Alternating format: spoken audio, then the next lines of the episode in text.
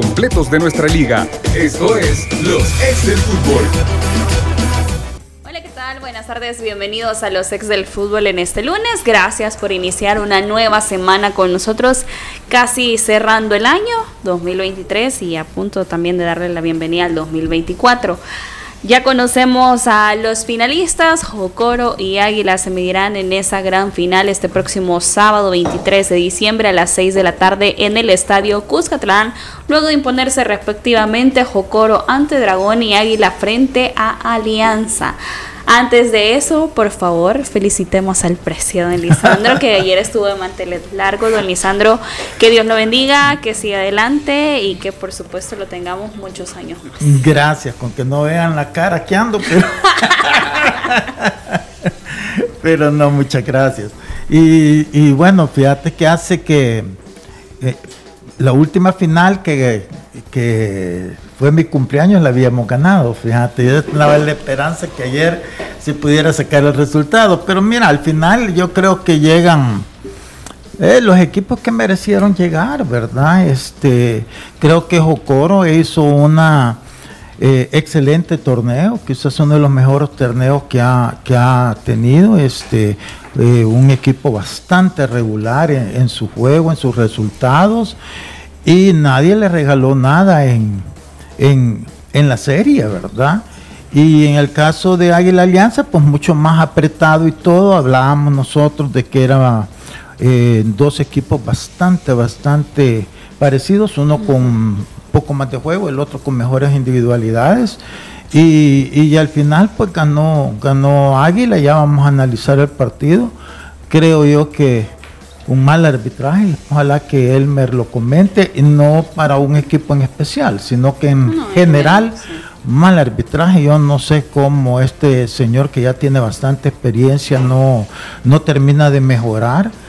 Pero ahora ya pasado el análisis de estos dos partidos, bueno, ya vamos a concentrarnos después en la final, ¿verdad? A ver qué tal, qué tan buena suerte tiene Jocoro, porque cuando juegan con Águila como que se, se surte efecto aquello del, equipo grande, ¿verdad? Y quiera si o no, eso, eso acondiciona a veces. Eh, ya lo vimos cuando eh, la Chuchera era técnico de Limeño llegó a las dos finales consecutivas con Águila y Águila la ganó, ¿verdad? A pesar que Limeño tenía un gran equipo en ese momento. Profe Elmer, ¿cómo está? Hola, ¿cómo está Diana? Eh, Lisandro, Feliz cumpleaños. Gracias. yo pensé que ya estaba calentando para la, para la fiesta, ¿verdad? De fin de año. Bien.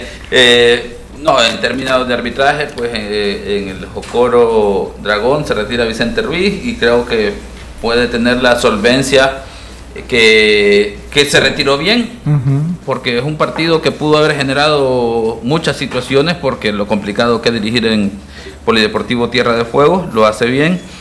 En la otra serie, en el partido de vuelta en el Águila Alianza, verdaderamente eh, yo le hacía broma a Lisandro que creo que desde aquella final la Alianza Santa Tecla no había visto un arbitraje con tantas deficiencias definitivamente.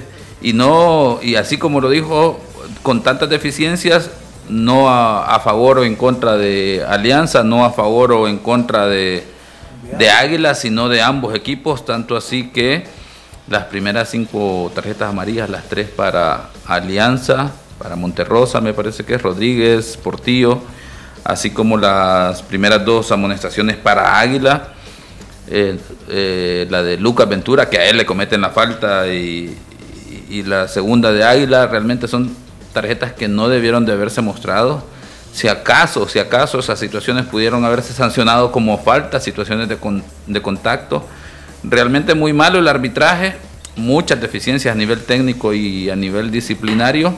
Ahí la ventaja, por ejemplo, del arbitraje que se desconoce mucho de, hacer un análisis verdaderamente objetivo, porque obviamente a pesar de que no hay reclamos de, de cualquiera de los dos equipos, de dirigentes, de cuerpos técnicos, el aficionado en general, pues eh, se queja en algunas ocasiones, otras no, dependiendo del resultado el tema de la dirigencia no hay mayor situación, pero sí, es deficiente el trabajo del Águila Alianza a nivel técnico, a nivel disciplinario. Es una lástima porque imagínense que tienen aquí a un árbitro, yo lo decía, eh, el Águila Alianza para mí era el partido más determinante del torneo. Por suerte, digamos, salieron tranquilos a nivel de mediático, que no genera, mayor revuelo el tema de arbitraje, porque afectó de igual forma a ambos equipos.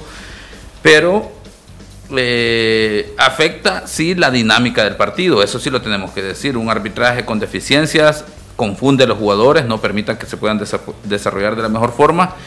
Y como consecuencia, pues bueno, termina el partido así, a lo mejor el resultado hubiese sido más abultado, digo así en términos generales, como lo manifestaba por uno u otro equipo, porque hubiese habido mejor dinámica de juego, pero sí muchas deficiencias eh, en términos de arbitraje. Al final, pues bueno, el resultado a favor de Águila, ya hay finalistas, una final, pues bueno, inédita. Manuel, ¿qué tal? Buenas tardes. segunda María, segunda María, roja. No, pero eso, pero eso fue en la etapa anterior, se borraron. el partido de ida fue. No, no, no, fue en, no, ahorita ya estamos en semifinales, casi final, ya se borraron, se borran las amonestaciones, así es que ya sé cómo jugar al límite. Eh, pues ya hay final, final inédita, como bien dice el profesor. Eh, bueno, el fútbol reino en Oriente, ¿no? Que era otro de los temas que habíamos comenzado a hablar al principio de, esta etapa de, cuartos de final y llegan eh, pues dos equipos del oriente del país. Eh, un fútbol que ahorita pues eh, no está caracterizado definitivamente por las mejores condiciones de juego en cuanto a canchas, me refiero, y que muchas veces los resultados están supeditados a eso pero eh, al final son los finalistas, ¿no? Y hay que y, su mérito tienen como para poder estar en, una final que va a ser también ríspida y emocionante también. Fíjate que hay una anécdota que no hemos tocado, ¿verdad? Y es con relación a Dragón. Sale el día siguiente, después de su final, anunciando Limeño la contratación de dos jugadores estelares de Dragón o sea, quiere decir que esto ya lo tenían ellos apalabrado antes. ¿Cómo te pones a hacer eso tú cuando estás en una etapa de semifinales? Yo, yo cuando vi la noticia... ¿Qué día salió, eh, Lisandro, la noticia? ¿Qué día salió la noticia? Ayer. Salió ayer, ayer mismo, ayer, mismo. Ayer domingo se confirmó los dos. Y a Marvin hay que resaltar de que fue separado de Dragón. Marvin fue separado antes de esta instancia de semifinales de vuelta con Jocoro. Él salió dando declaraciones el día viernes que había sido retirado por eh, problemas con el director técnico. Por lo tanto, no contaban más con Marvin Ramos. Pero en este caso, Lisandro, ¿falla quién? Eh, no, sé, falla el equipo, el dragón, porque ellos ahorita en este tienen que hacer todo el esfuerzo por tener el grupo unido, pero si esto ya se venía platicando y con la venia de dragón, entonces el mismo dragón permite que los jugadores este, ya no estén enfocados o concentrados como deberían de estar, ¿verdad? Entonces, parece raro, al fin y al cabo, cada quien es libre de hacer lo que le dé la gana, pero siento que que, son las cosas, por eso dije yo, este, curiosas de nuestro fútbol, porque eso no lo haces. una vez termine el torneo, van a empezar negociaciones si querés, como club. Una cosa es que estén llamando al jugador, el otro equipo, que se le va a vencer el contrato. Pero el jugador tiene que estar claro para quién está jugando.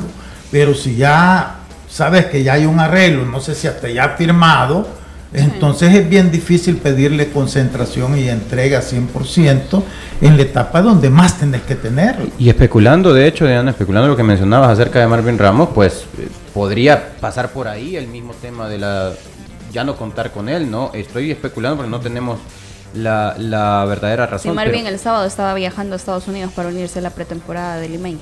A ver, es, es definitivamente para mí algo o mucho tiene que ver eh, el hecho de cómo no cierra filas en cuanto a lo que mencionaba Lisandro, cómo no, no cierra filas Dragón para que toquen o no toquen a sus jugadores, o por lo menos cómo poder eh, tener eh, hermetizado el, al, grupo en, cuanto a esto. Es el capitán del equipo, era el capitán, del, equipo, era eh, titular inamovible y saber el día miércoles, ¿cuándo es que da declaraciones? El día viernes da declaraciones que no puede, no va a formar parte de, del partido en Tierra de Fuego. Eh, efectivamente, Jordi Bonía es quien, quien toma su lugar y arranca como titular en, en, Tierra de Fuego.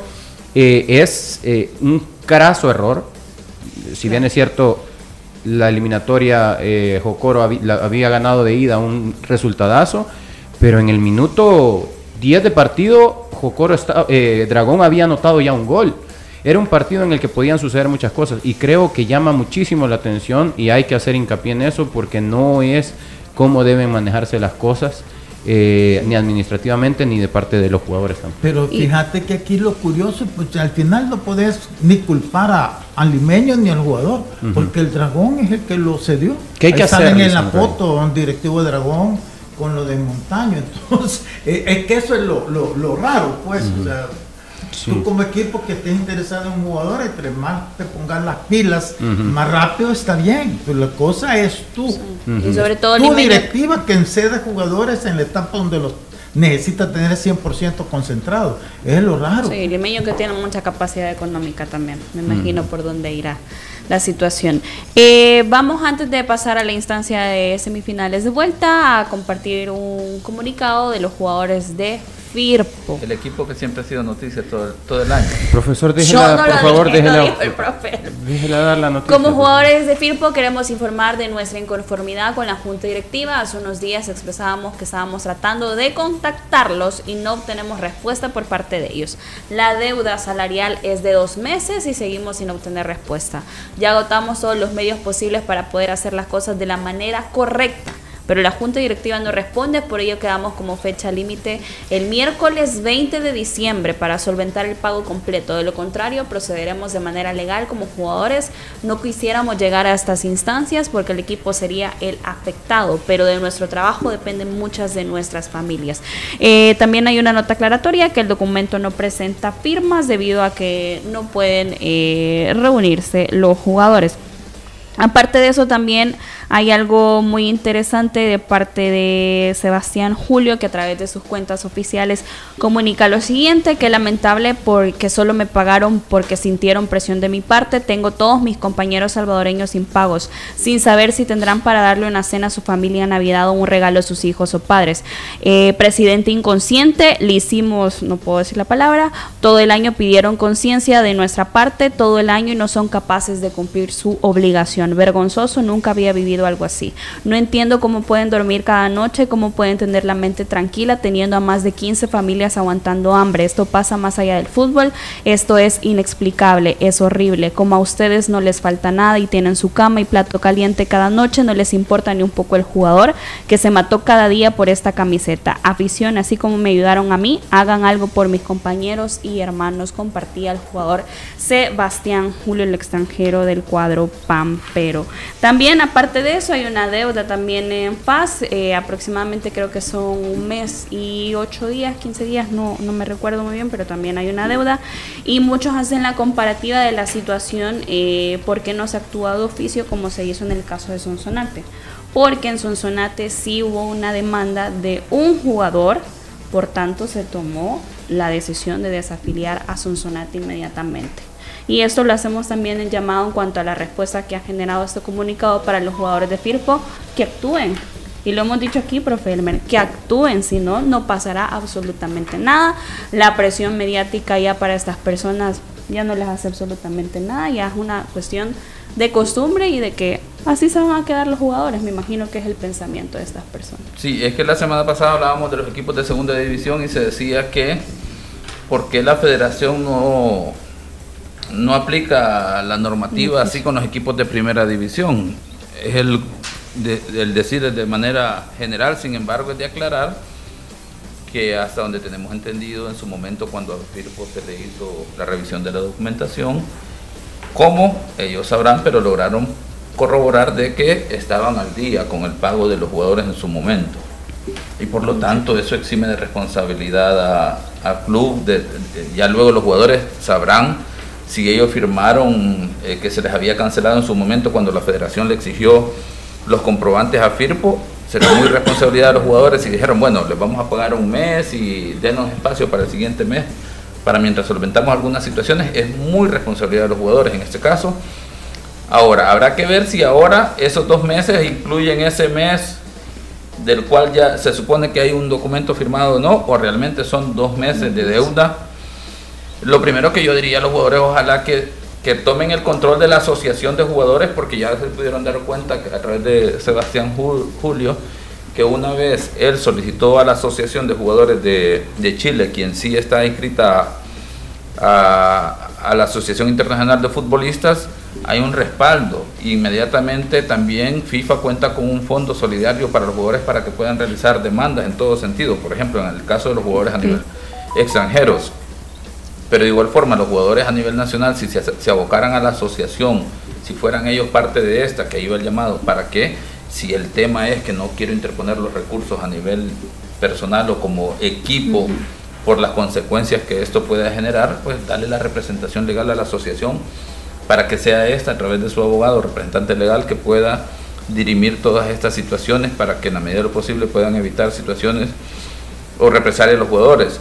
Y como mencionabas, en el caso de, de, Firpo, en el caso de FAS, que se tienen noticias de los demás equipos, uno no sabe cómo estarán pasando los jugadores.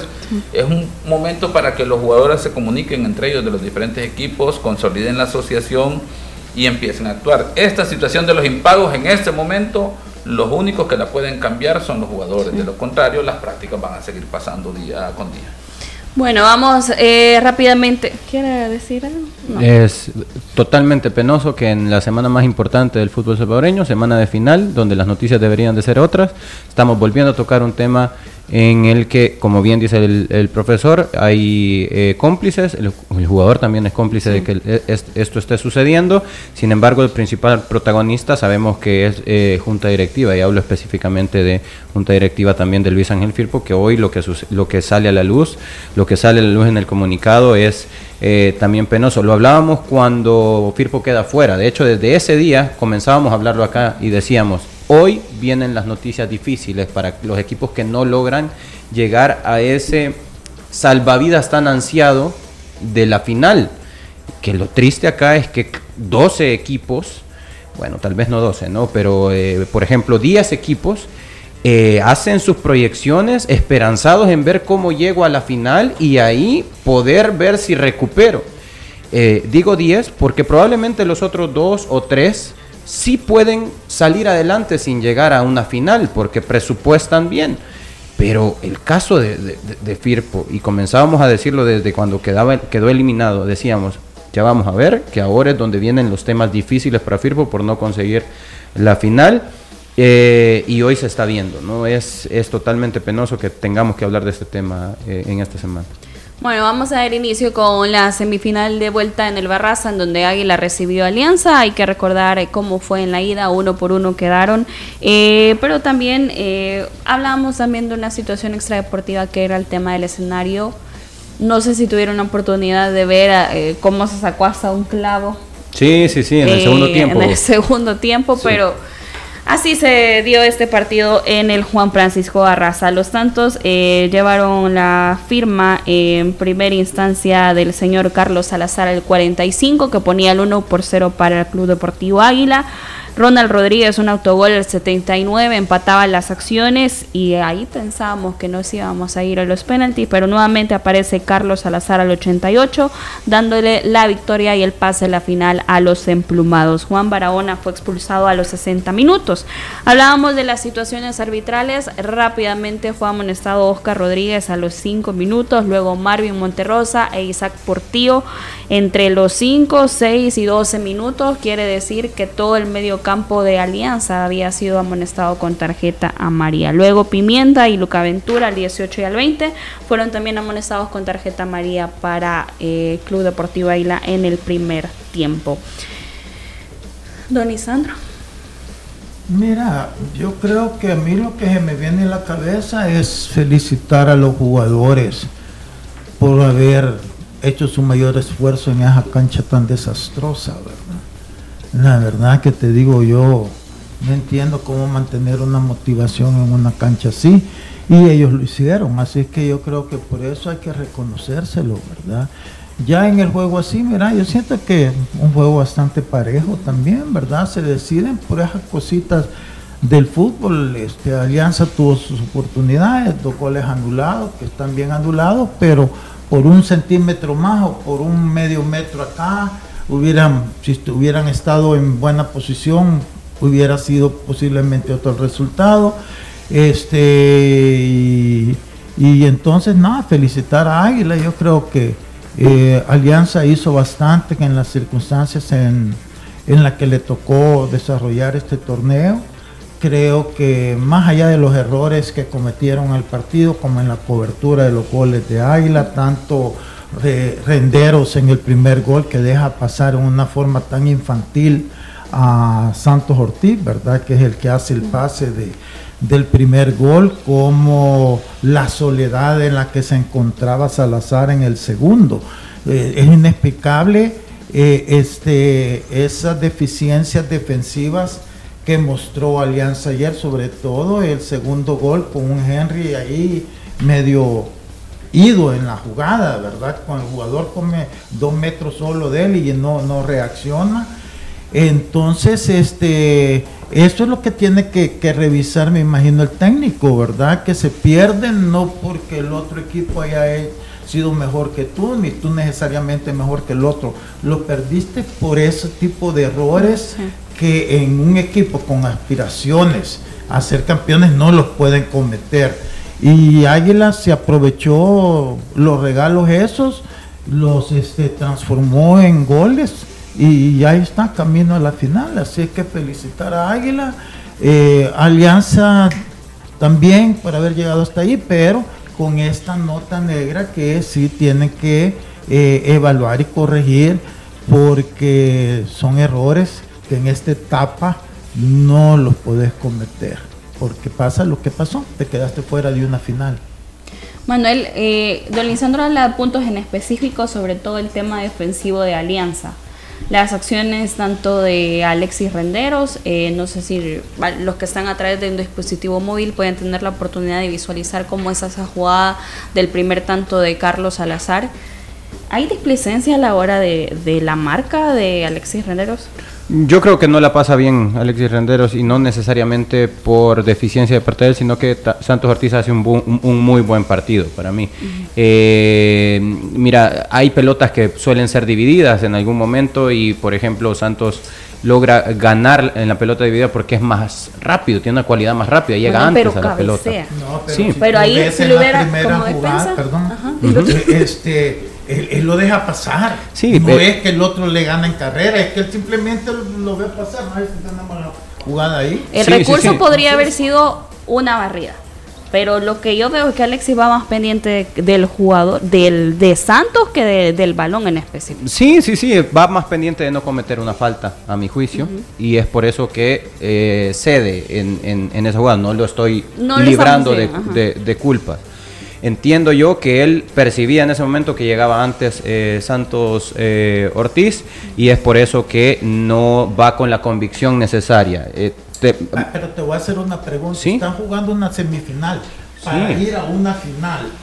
¿Vas a entrar así de flojo? No, no, no, no, no, no. no quizás me estoy, bueno, definitivamente me estoy expresando mal. No es el hecho de que lo que hizo Montes, es, Alexis Montes, es lo correcto estoy intentando interpretar qué pasó por su mente, ¿no? Que sabiendo que voy a llegar tarde, pues entonces me detengo para no cometer una falta que me pueda eh, comprometer. Pero definitivamente hay falencias en cómo atacar esa jugada, ¿no? Cómo puedo si no voy a llegar, eh, se queda media. Si no voy a llegar, pues entonces retrocedo y doy dos, tres pasos para atrás para que en el cabezazo la pelota me encuentre a mí. Pero es cuestión de timing y de decisión. Pero cuando él ya intentó y dio el primer paso en esa inercia, ya interpreta que el otro va a llegar antes y tiene que ceder cosa que no debió haber sido lo correcto. Lo correcto en ese momento no era atacar la jugada. si está fuera del área, ¿qué vas a hacer? No, ya no, es que estoy diciendo que le vas a tirar una patada artera. Sí, sí. Nada te costaba, o sea, un empujocito, lo que sea. sí. es que son recursos válidos.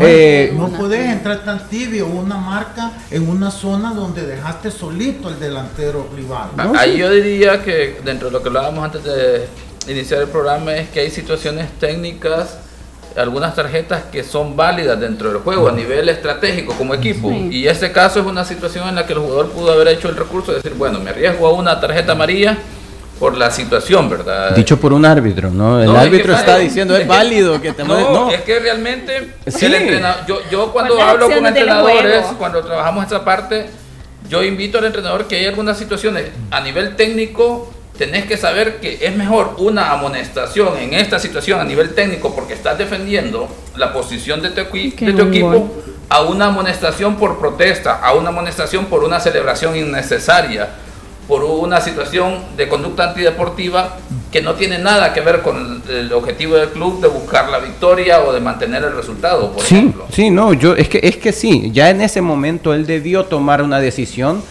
que no era atacar la pelota en ese momento, ¿ya? Es, yo estoy intentando interpretar qué pudo haber pasado por la mente de él. Es una semifinal. Y en ese momento, cuando yo vi que ya no voy a llegar y estoy fuera del área, como bien dice Lisandro, en ese momento, pues, ok, lo siento, Santos, pero te tengo que bajar, ¿no? Te tengo que bajar y no, no vas a pasar. Pero el primer error no es ese. El primer error es decidir que voy a ir a por la pelota cuando sé y es evidente que quien va a llegar antes es el rival. Entonces lo que debo hacer es no dar ese un paso o dos pasos que le permitan al rival que con solo tocarla con la cabeza se va a poner por delante mío. Retrocedo dos pasos y la pelota me va a llegar a mí, incluso cuando eh, el rival toque la pelota. Ahora bien, en el segundo gol a mí se me hace que es... En el segundo gol de Águila. De Águila, sí. En el segundo gol eh, también es una jugada que sucede por, derecha. Lo, para mí, si te fijas, aquí detengámosla por favor. Eh, cuando la pelota la recibe, eh, un poquito antes, cuando la recibe el Pirri, el, quien lleva la marca es, es el otro central, es Mancilla en ese momento. No es Henry, Henry Romero. Como lo que pasa es que la pelota le pasa por arriba, Catracho, pero la marca, en ese momento no podés soltar la marca. ahí quien está bailando con Salazar es Iván Mancía, ¿ya? Eh, ahí comienza a soltarlo por desentenderse y ver la pelota. Démosle play, por favor. Ahí ya está comprometido el eh, Henry Romero porque pareciera que está más cerca de él pero yo no puedo soltar la marca cuando el pase de Marcelo va hacia atrás, a menos que salga del área. Si la pelota, si todos salimos del área y decimos, ah, chica, chica, chica, y salimos del área, ya ahí yo puedo soltar la marca. Pero nunca sale del área el delantero, por lo cual yo no debo soltar mi pareja de baile en ese momento. A menos que eh, haya habido una comunicación a Henry Romero y le diga, Henry, agarralo vos, pero en el área no debería suceder pues En todo caso es un error garrafal de los defensas. Exactamente, exactamente. Es un error de los defensas, es un error de los centrales. Está solo por detrás de los dos centrales. Y es una, siempre hace eso Carlos Salazar. Se va atrás de los centrales. Toda la vida se va atrás de los centrales. Y es la astucia que tiene el que el centro es muy bueno. también, también. Tiene todo el tiempo del mundo. Eh, recordemos también de dónde procede ese centro. Ese centro procede de un momento del partido en el que Alianza sentía la convicción de poder ganarlo tenía eh, un jugador de más y sentía que era el momento como para evitar los penales. Evitemos el desempate, ataquemos y sucede una jugada en la que hay mucho espacio a las espaldas de los defensas, por lo cual Marcelo Díaz recibe con espacio, amaga y toca hacia atrás. Pirri Espinosa viene con espacio también, con todo el espacio del mundo. Y Michel Mercado llega tarde porque evidentemente hay un retroceso. Hay, el, equipo está partido, es un pelotazo del otro costado y cuando intentan llegar a ayudar... Pero mira, en ese momento ya no. Mira cuántos defensas de, Alianza y solo hay uno de, de Águila ahí en, medio de ellos. Sí, no, en, el, en el área. Pero estoy tratando, estoy intentando descifrar qué es lo que sucede para, porque también otro error es permitir todo el tiempo del mundo para que Pirre Espinosa ejecute un centro a la perfección. Entonces, Michel Mercado intenta llegar, como vienen retrocediendo, va picando, intenta llegar a ayudarle a Alexis, eh, y cuando intenta llegar a, ayudar, aquí es el amago de, Marcelo, intenta llegar a la cobertura, no está bien ordenado porque ha venido retrocediendo en una jugada desesperada por retroceder. Logran retroceder todos y tiene todo el tiempo del mundo Pirri para pararla, para levantar la cara y ejecutar el centro. Pirri tiene todo el espacio. Pero también, Manuel, analicemos el autogol, el de Ronald Rodríguez, esa acción, y el centro que fue a la perfección de Juan Carlos Portillo. no importa cuándo digas esto. No, no, no. No importa en qué momento digamos esto. es una lástima que sale lesionado porque fue el cambio que le, apostó Tigana, pero hay que recalcar que Juan Carlos no estaba al 100%, al igual que, eh, que el huevo que venían de una lesión y les estaban dando un momento paulatino y ahí está la acción.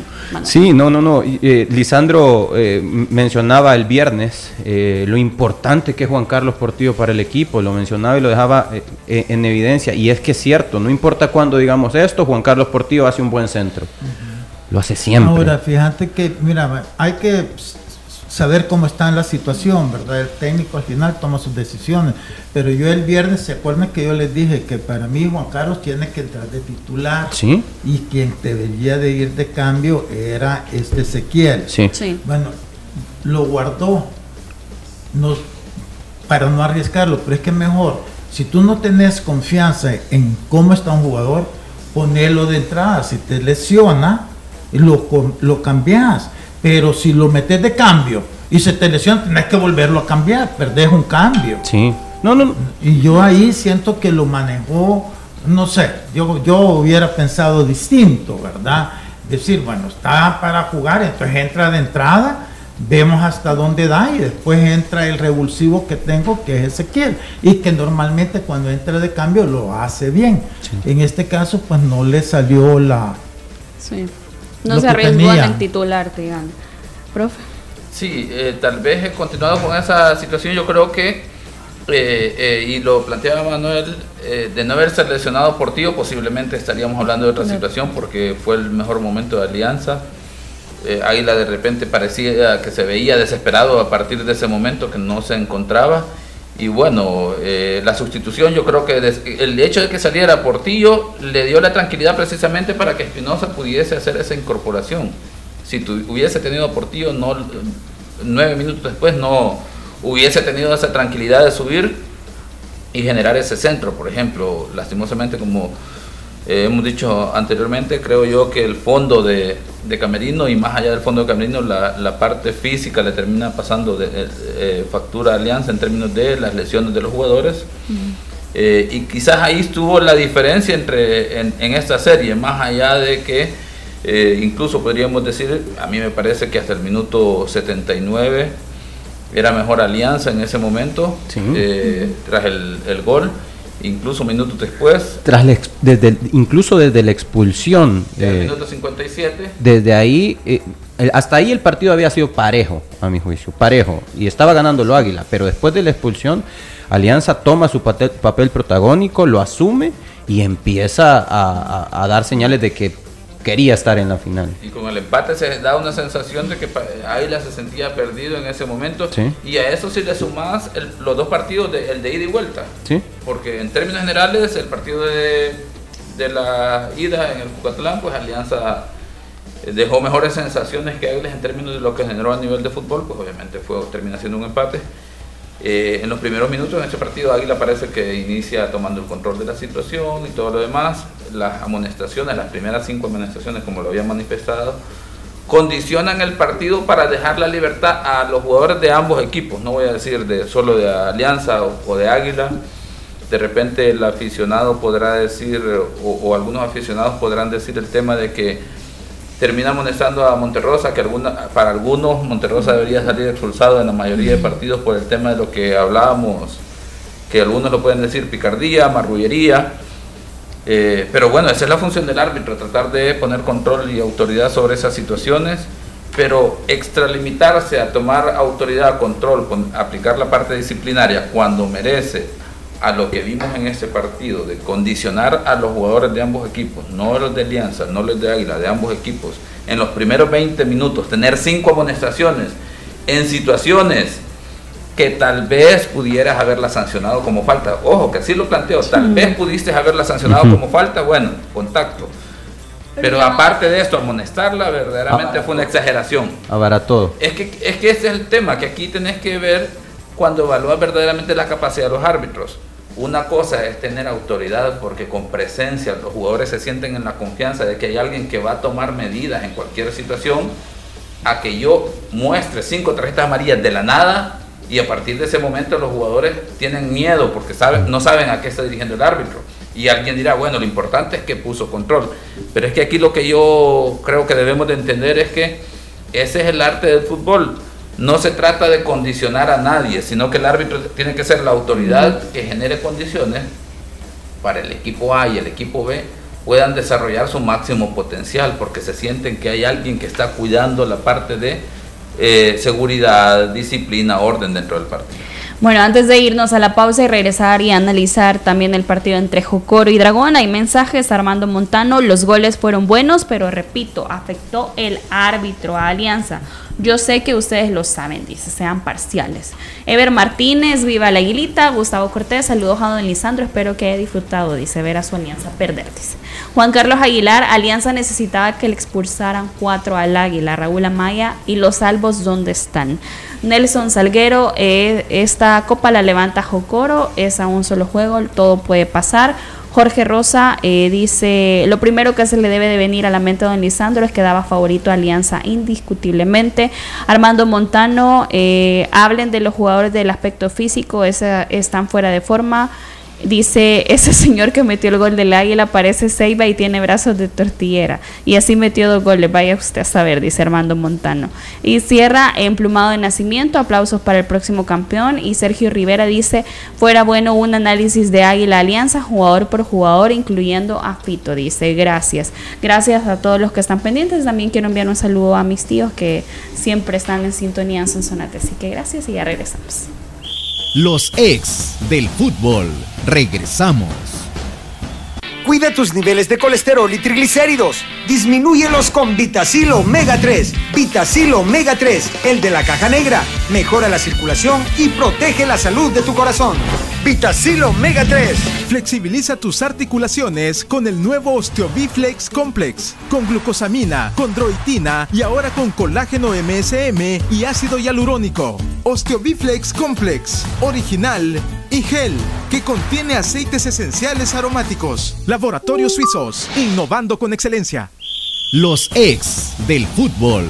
Regresa. ¿Te sientes estresado, con poca paciencia y te cuesta dormir? ¡Tranquilo! Toma Nervitran. Disminuye el estrés, la ansiedad y el insomnio. Con Nervitran recuperas tu lado bueno para tu tranquilidad y el bienestar de tu familia. Para esas molestias intestinales, los médicos recetamos colitisil. Colitisil favorece la digestión, evita los molestos gases y alivia la inflamación. Colitisil 100% natural. Contiene enzimas digestivas que previenen y alivian la colitis. Laboratorios Suizos, innovando con excelencia. Cuida tus niveles de colesterol y triglicéridos. Disminúyelos con Vitacil Omega 3. Vitacil Omega 3, el de la caja negra. Mejora la circulación y protege la salud de tu corazón. Vitacil Omega 3. Flexibiliza tus articulaciones con el nuevo Osteobiflex Complex. Con glucosamina, condroitina y ahora con colágeno MSM y ácido hialurónico. Osteobiflex Complex. Original y gel que contiene aceites esenciales aromáticos. Laboratorios Suizos, innovando con excelencia. ¿Te sientes estresado, con poca paciencia y te cuesta dormir? ¡Tranquilo! Toma Nervitran. Disminuye el estrés, la ansiedad y el insomnio. Con Nervitran recuperas tu lado bueno para tu tranquilidad y el bienestar de tu familia. Para esas molestias intestinales, los médicos recetamos colitisil. Colitisil favorece la digestión, evita los molestos gases y alivia la inflamación. Colitisil 100% natural. Contiene enzimas digestivas que previenen y alivian la colitis. Laboratorios Suizos, innovando con excelencia. Continuamos con los ex del fútbol. Continuamos con más de los ex del fútbol. Gracias por su sintonía a través de Radio Sonora y de las diferentes plataformas digitales. Vamos también a la otra semifinal en donde conocimos precisamente que Jocoro va a acompañar a Club Deportivo Águila en la gran final de este próximo sábado 23 de diciembre con un global de 6-2 a favor de Jocoro y un resultado 3 por 2, 3 por 1, perdón, en la vuelta. Los Santos llevaron la firma de Luis Acuña, por cierto, inició ganando Dragón con Javier Fermán a los 11 minutos, pero empataba las acciones Luis Acuña, Juan Carlos Argueta también marcaba el 2 por 1, Junior Padilla firmaba el 3 por 1 en favor de los fogoneros. Antes de que analicemos el juego, tenemos declaraciones, se las compartimos a continuación. La verdad que lamentable, ¿no? Lamentable porque eh, veníamos con una mentalidad positiva no, supimos mantener el orden atrás y bueno, ni modo, el fútbol así es, felicitar al rival. ¿Pesó el, resultado negativo del domingo? Obviamente no, obviamente veníamos a, a todo nada aquí y, en busca de todo pues nos quedamos sin nada, pero eh, hubo sacrificio, hubo derroche de energía. Y bueno, igual, tenemos que mejorar porque hubieron detallitos ahí atrás que lo costaron los goles y eso lo tiene afuera igual, como te lo repito. Contra un, equipo que se plantó muy bien, la que tuvo la supo aprovechar. Felipe, pero hay aspectos importantes que rescatar para Dragón. Sí, la verdad que en esta instancia pues sabemos de que no podíamos dar ventaja y eso es lo que nos pasó. Dimos ventaja y el rival que la que tuvo la pudo aprovechar. Así que ni modo, toca, toca ir, analizar y, ver qué es lo que viene. ¿no? Eh, bueno, nosotros pues teníamos la ilusión de estar en una final, no se pudo. ¿Cómo no? Eh, se viene un torneo clausura que también es muy delicado, pero Dragón ha hecho lo suficiente cantidad de puntos. Es un equipo que también tiene el compromiso siempre estar en la parte alta. Claro, nosotros cuando iniciamos el torneo la mentalidad era estar en la final y pues eso te da de que, de que partido a partido vayas sumando puntos y ahorita pues igual, me imagino, no, ahorita no sé qué es lo que, se viene, pero pero me imagino que Dragón siempre va a estar peleando en los lugares de arriba. Así como no político, sino también el, el, espíritu ganador, que no debe darse por vencido nunca, a pesar de las dificultades que hubo y que he tenido en otros equipos también para llegar a una final. Y después el resto lo, hace Dios. Nos encomendamos mucho a él y él nos ha dado la oportunidad de jugar una final. yo te digo, veníamos de un envío muy bueno. Eliminar a FIFO nos dio un, potencial enorme. Eliminamos a dos, a dos muy buenos equipos que habían hecho un muy buen torneo con una con plantilla y técnico con continuidad y jugaban muy bien los dos. No ha sido fácil. Pero nosotros veníamos con ese envión anímico y futbolístico dentro de nuestro estilo. Eh, a pesar que nuestra cancha no nos ayudó mucho, eh, menos al rival, eso ayudó un poco. Pero lo importante es que cuando yo me meto al trabajo de un equipo, me meto con todo, eh, de lleno y, a veces la recompensa es esta, no de paro final. Profe. No, a cualquiera, los dos son equipos grandes y los dos son favoritos. Los dos van a llenar el estadio ya he enfrentado final ante los dos. Alianza, Alianza me ha ganado tres finales. Pero espérate que somos un equipo humilde y vamos a, vamos a dar la, la pero ellos son favoritos. Don Lisandro, ¿qué opina del finalista? Fogonero. Bien, yo creo que con méritos propios, ¿verdad? ya lo dije yo ya en varias posiciones durante el transcurso del campeonato que se veía un equipo distinto a los Ocoros eh, de antes y este y efectivamente la experiencia posiblemente de, del torneo centroamericano más allá que para ellos fue un desastre sí les sirvió bastante para como lo dijo la chochera en su momento para el torneo local y, resultó tal como él lo dijo verdad así es que eh, bien yo creo que eh, aprovechó eh, él Coro supo hacer lo que Fan no supo hacer. Y es este aprovechar la debilidad de Dragón, ¿verdad? Siempre lo hablamos de que era la segunda peor defensa del torneo. Y bueno, en esta serie quedó retratado, ¿verdad? Seis goles en dos partidos no, no, no, puede justificar nada. Así que lo dejó Core meritorio y bueno, ya vamos a tocar después en la final, pero Águila no deberían entrar confiado eh, en ese partido, porque yo creo que Jocoro ha estado haciendo las cosas bastante bien y con, bueno, la Chuchera y con Carlos Romero, que ambos tienen experiencia de finales, este, creo yo que le da una solidez este, eh, al cuerpo técnico eh, bien interesante. Pero verme. Dentro de eso, eh, es de agregar el hecho de que habrá que revisar cuántos jugadores de Jocoro se mantienen que jugaron ya esa final contra FAS, por ejemplo, para decir que eh, muchos jugadores no van a ser primerizos en su final. Y lo, luego los otros que estarán por primera vez con Jocoro serán jugadores de experiencia, ¿verdad? Como Acuña, eh, Germán Águila, por ejemplo, son jugadores de mucha experiencia que seguro el escenario no les va a asustar.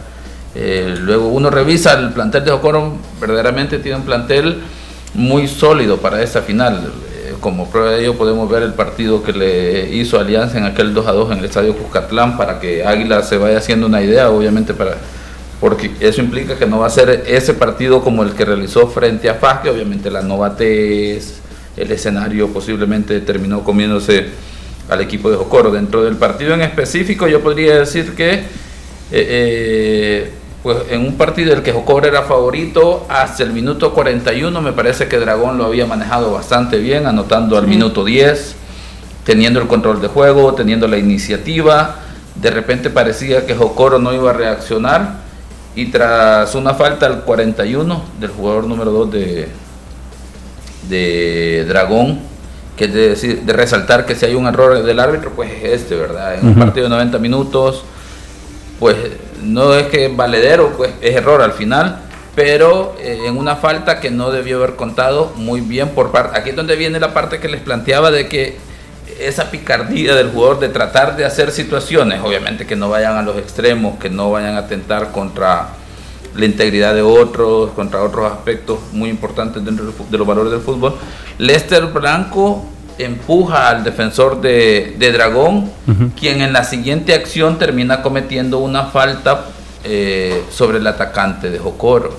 El árbitro solo aprecia la segunda acción, marca la falta y de esa falta al pues, un minuto después, por el hecho de que, pues obviamente, todo el protocolo para reanudar el juego en el tiro libre, Acuña termina anotando un golazo que a partir de ahí Jocoro toma el control nuevamente del partido, hablando de la serie en general, y pues obviamente luego es historia, ¿verdad? Se pone arriba, maneja el partido muy bien, eh, anotando al, luego al 45 más 6 y al, y al 52 del segundo tiempo, con el 3 a 1 para tener la tranquilidad destacar eh, el hecho de que el guardameta de, Águila, de, de, Jocoro, que viene proveniente de las reservas de Águila, de hecho, en ese sentido, realizó un muy buen partido que también le permitió tener tranquilidad y manejo del juego a Jocoro, ¿verdad? Así que es el escenario, eh, la, la, anécdota, ¿verdad? Que este partido es el que sirve como último partido para que se retire el árbitro José Vicente Ruiz, abogado de profesión de 53 años de edad. Manuel. ¿Qué le parece este partido?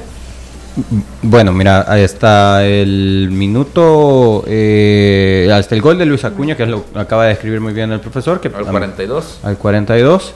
Parecía que eh, a Dragón le comenzaban a salir las cosas y que había una luz de esperanza, eh, porque Jocoro había recibido dos malas noticias. Una era la lesión de eh, de no de Carlos Arevalo Carlos Arevalo que había salido como lateral izquierdo ¿por qué esto representaba tan mala noticia? porque recordemos que no había no estaba contando con su central por izquierda natural del equipo en todo el torneo que era eh, Guillermo. Guillermo había, había salido expulsado en el último partido de cuartos de final y eso había provocado que Kevin Moreno fuera eh, central por izquierda, eh, acompañando a Elvis Claros. Entonces no tenía un sustituto natural y a quien puso como lateral por izquierdo es Agüití, eh, extranjero que comenzó con muy buenos resultados como extremo izquierdo y que eh, comenzó a jugar de lateral izquierdo en el partido de semifinal, un partido importante. Luego de eso, gol de, eh, Javi, Fermán y parecía ser que la noche se, podía, se le podía venir a Jocoro, porque sucedía lo que tanto habíamos mencionado en eh, la semana anterior. Un gol de, Dragón en los primeros minutos. Y estaba a un gol del empate, ¿no? Este, se ponía a tiro de empate y faltaban todavía 80 minutos del partido. Em, hasta que sucede esa falta, que como bien dice el profesor, algo que vimos todos, fue el empujón de Lester Blanco sobre Kevin Moreno, que causa o produce la carga sobre Argueta. Para mí, esa era falta de eh, falta a favor de Dragón y no falta a favor de Jocoro. Luego lo demás es historia, lo habíamos hablado también la semana pasada, lo importante que es la pelota parada en este partido. Bueno, no solo la semana pasada, lo hemos dicho desde que existe este programa, hemos dicho que la pelota parada en Tierra de Fuego es vital. Dos goles de pelota parada provenientes del pie de Luis Acuña. Lo importante que es un lanzador con tan buena pegada como es Luis Acuña, el gol de tiro libre que es un golazo al ángulo y el tiro de esquina muy bien ejecutado entre el penal y el área chica para la cabeza de Carlos Argueta. Y luego de eso, pues el rebotero que representa hoy, hoy en día eh, Lester Blanco para servir hacia atrás a, eh, a Junior Padilla y que pudiera aparecer en zona 14 para anotar. Yo creo que, que Jocoro es obviamente un digno clasificado a la final, ha ganado contundentemente los dos partidos No sin antes mencionar que los primeros 40 minutos del partido no la pasó del todo bien porque estaban sucediendo las cosas que ya comenté.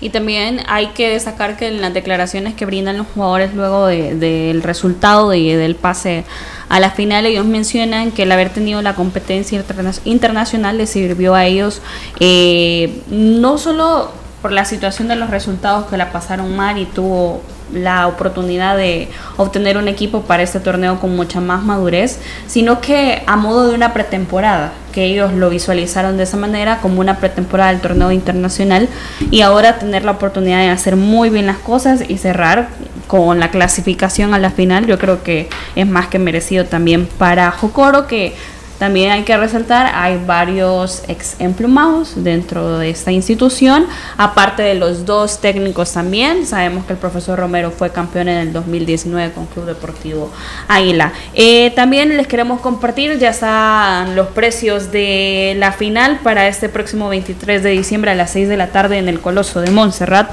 Los precios son Sol General 11, Preferente Norte y Sur 20, la Sombra Norte que será designada para Jocoro 11, la Sombra Sur 25, Tribuna Norte y Sur 35. Eh, la platea que es para ambas aficiones 60 dólares.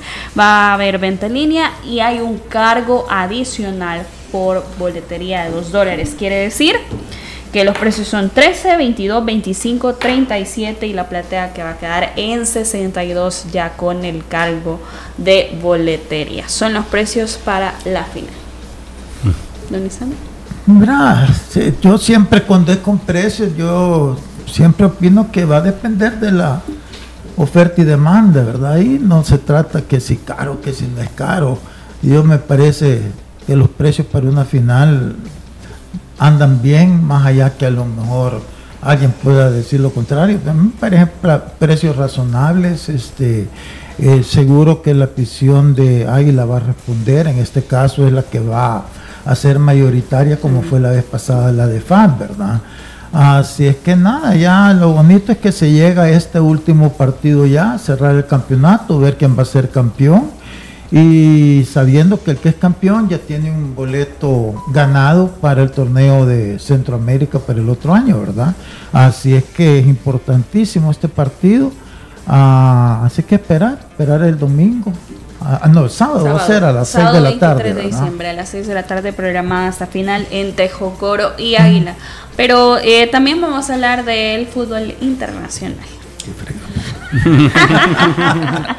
Vamos a hablar del empate del Barcelona en condición de visitante frente al Valencia 1 por 1 y también de la victoria de ayer del Real Madrid 4 por 1 frente al Villarreal en la Liga Española.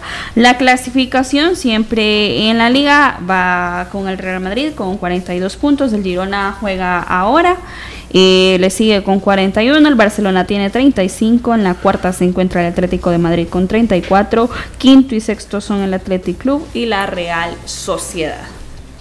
¿Quién quiere comenzar con ese empate? Mira, yo, yo lo que dije la semana pasada, el Barcelona anda perdido y más perdido anda Xavi con sus declaraciones después de cada partido. Entonces yo no veo que no tengo buenos augurios para Barcelona este torneo, sinceramente. Creo yo que mantenerse entre los primeros cuatro va a ser importante para la próxima Liga de Campeones, pero, pero no, el equipo no muestra nada. O sea, y cuando tú empezás a justificar que, tuviste llegada, que no anotaste, bueno, es parte de tu problema. Correcto. Le apostaste todo a un Lewandowski adelante que ha se ha vuelto frío totalmente desde el Mundial. ¿Se acuerdan que lo hablamos? Que el Mundial fue malísimo y, todo lo que él había hecho antes se ha esfumado, ya no es igual. Y estás hablando de un jugador de 35 años. Hay que ver si llega este muchacho brasileño, Víctor Roque. Si llega y es lo que todo el mundo dice, bueno, puede que le pueda hacer un revulsivo, ¿verdad? Y ayudarle a, lograr resultados al equipo, pero eh, mientras no se tenga ese jugador, así como están, yo veo bien difícil este, que Barcelona pueda tener eh, posibilidades de ser campeón, porque Madrid anda bien y el Girona también. Sí, estoy, estoy completamente de acuerdo porque eh, yo no soy mucho partidario de que de, achacar la culpa a que a un equipo le falte gol. Yo eh, al final sí trabajas para que eh, un equipo tenga la mayor o, generar la mayor cantidad de opciones de gol, tal cual. sí, un entrenador trabaja para eso. Sin embargo, estoy completamente de acuerdo con que la decisión de que el centro delantero estelar del equipo de que sea Lewandowski fue una decisión de Xavi, incluso al deshacerse de hasta un Ansu Fati que se perfilaba eh, como para poder convertirse en un estilo Samuel Eto'o en un futuro, ¿no? Eh, salvando las distancias todavía, pero el perfil lo tenía para poder hacerlo, pero al, al tomar decisiones en las cuales te vas deshaciendo de nombres para quedarte única y exclusivamente con un jugador que a mi juicio ahorita debería de ser cerrador como número 9, eh, cerrador me refiero a que en algún momento de, los partidos podés incluirlo, minuto 60 y algo, 70 y tantos, eh, evidentemente su experiencia te puede aportar, pero es el delantero estelar, el único 9 natural que tiene el equipo, y luego está Mark Yu, el jugador de la, de, la reserva, eh, de, la, de la masía. Entonces, no podés justificar, como bien dice Lisandro, que que solamente te falta el gol cuando tú has decidido que tus herramientas para anotar goles sean así de escasas, ¿no? Eh, no hablamos de la trayectoria de Lewandowski ni nada por el estilo, pero sí hablamos de que su momento no es el momento para ser el delantero estelar de un equipo que pelee por todo. No, no, no. Un equipo que tiene Lewandowski como nueve, como único nueve, no es un equipo que esté para pelear por todo. Y pero además, perdón, Manuel, dejemos los goles es la facilidad con que te anotan goles también, cosa que el campeonato pasado no sucedía. Hoy, este gol del empate, la pelota rebota y igual como el Águila Alianza en medio de los defensas y, todos lentos en, reaccionar, la gana este el equipo rival y pum, golazo y uno a uno. Nosotros nos despedimos. Ya, pues, mañana vamos a analizar, por supuesto, lo que se viene en la final del fútbol salvadoreño, programado nuevamente para el próximo sábado. Gracias por acompañarnos y que tengan una feliz tarde. Esto fue Los Ex del Fútbol, el programa con el mejor análisis del fútbol nacional. Síguenos en nuestras redes sociales como Los Ex del Fútbol.